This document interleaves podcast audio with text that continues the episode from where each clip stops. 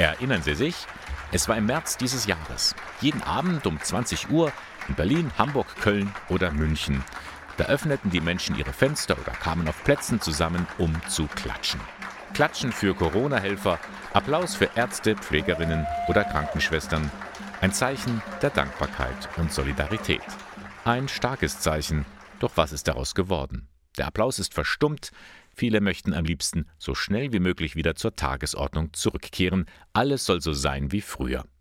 Nein, sagt er das Kolpingwerk Deutschland, die Pandemie mache deutlich, wir müssen unser Handeln überdenken. Und darum hat sich der Bundesvorstand mit einem dringenden Appell zu Wort gemeldet. Zeitenwende nennt sich der Text, dazu die Diözesanvorsitzende des Kolpingwerks im Bistum Eichstätt, Eva Ehardt. Im Text wird zum Ausdruck gebracht, dass es sehr wichtig ist, dass ein weiter so in dem, wie wir, wie wir leben, wie wir wirtschaften, nicht möglich ist.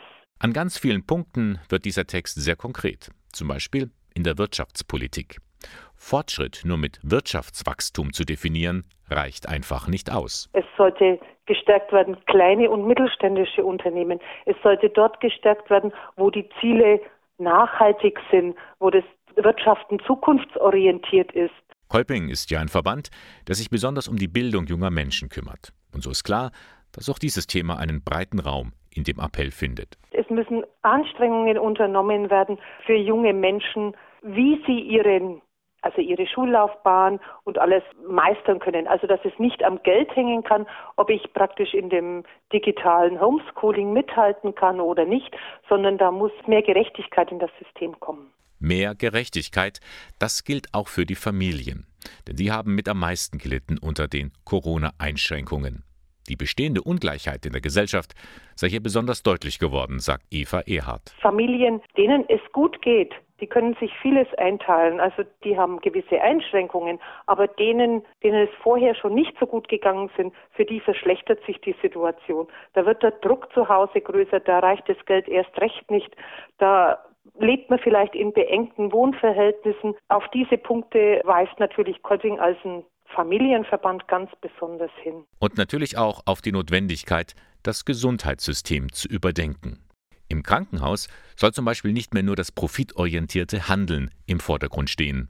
Eine von vielen Forderungen. Im Gesundheitssektor sollten wir zum einen mehr autark sein, dass eben die Vorräte, die wir brauchen, vorhanden sind, dass die geführt werden und dass wir nicht nur auf Erfolgszahlen schauen.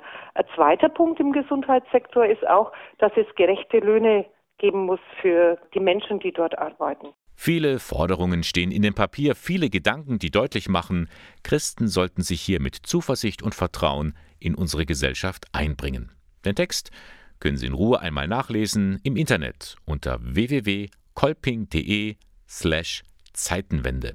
Eine Lektüre, die sich lohnt, meint auch die Diözesanvorsitzende Eva Ehardt. Das Papier ist auch so ein Appell, dass wir mutig und entschlossen sind und auch uns etwas zutrauen und etwas wagen, um unsere gesellschaftlichen Umstände, um unsere Lebensumstände, um unser Wirtschaften zu ändern.